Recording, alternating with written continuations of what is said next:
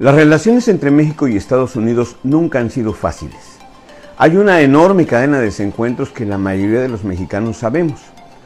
Nunca hemos dejado de ser considerados el patio trasero de muchos norteamericanos y tampoco nunca han faltado los malos mexicanos que se mueren por ponerse al servicio de los gringos.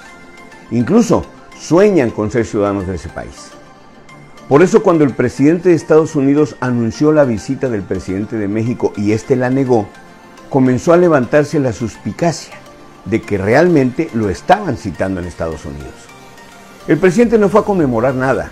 Ese rollo del inicio del TLC fue pretexto.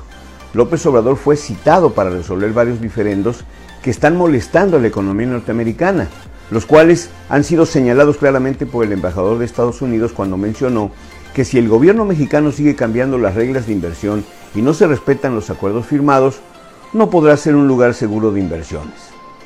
Muchos vimos, además, como pésimo argumento, el decir que se iba a agradecer al presidente de Estados Unidos los favores recibidos y las gracias concedidas.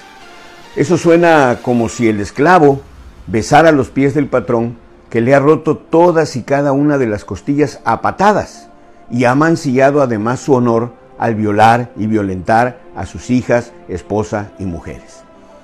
Mucho se discutirá sobre si la visita fue correcta o no, pertinente o no, oportuna o no, pero eso ya es historia. Más bien me suena absurdo y ocioso revisar los resultados de la visita y me explico por qué.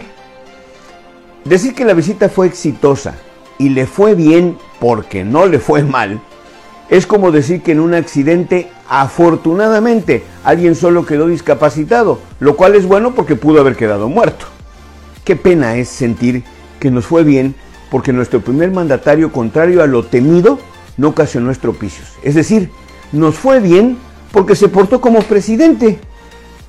O sea, es triste que el mayor logro del gobierno mexicano sea presumir de la visita a Washington el no haber recibido un regaño o una grosería de Donald Trump. Es importante anotar por evidente que la gira fue acordada por ambos para la foto, para alimentar el bolo de los consumidores de las redes sociales, para el lucimiento de cada uno ante su público. Nadie sabe si hubo acuerdos, compromisos y por supuesto tampoco resultados de la visita de las reuniones, pero seguramente lo sabremos en las próximas semanas. Los temas ausentes de ambos lados en la agenda pública fueron muchos. En el caso de México, no hablaron sobre la amenaza contra medio millón de Dreamers mexicanos, del hostigamiento día con día a 5 millones de paisanos, la crisis humanitaria en la frontera, el tráfico de armas y el muro, que es una afrenta kilométrica.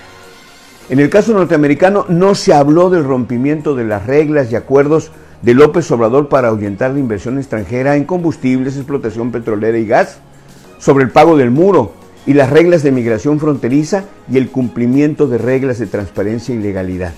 O sea, solo fue una reunión que puede ser utilizada para la campaña de Trump y aquí en México para reconciliar al gobierno de López Obrador con los inversionistas internacionales e inyectarle una dosis de vitamina a su decadente imagen política.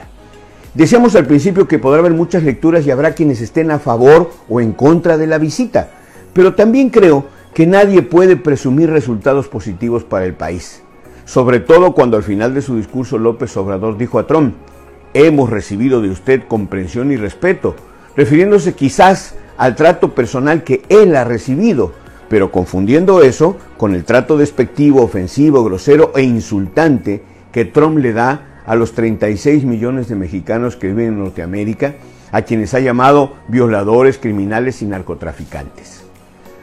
De la detención de Duarte, el exgobernador de Chihuahua, pues solo falta que López Obrador quiera quitarle el mérito al gobernador Corral, que fue quien formalmente denunció, enjuició y solicitó la extradición del hoy detenido. No fue el gobierno federal, fue el gobierno de Chihuahua quien le, dio, seguimiento al caso. De lo hablado en lo oscurito, pues más tarde que temprano tendremos noticias y veremos de qué tamaño fue el precio de la cita y seguramente del viaje. Por otra parte, termino reiterándoles lo importante que es seguir cuidándonos de la pandemia. Ahora, actuando con responsabilidad social y personal. Seguir exhortando al gobierno a realizar de manera inmediata mecanismos de barrido casa por casa para detectar infectados de COVID-19 como lo están haciendo en Chiapas. aislar a los contagiados para romper las cadenas de contaminación y asistirlos para tener cuidados médicos oportunos. Nosotros, por favor, en lo personal, seamos responsables. Usen cubrebocas, lávense las manos, guarden su distancia, cuiden a su familia y cuidemos a Tabasco. Hasta la próxima semana.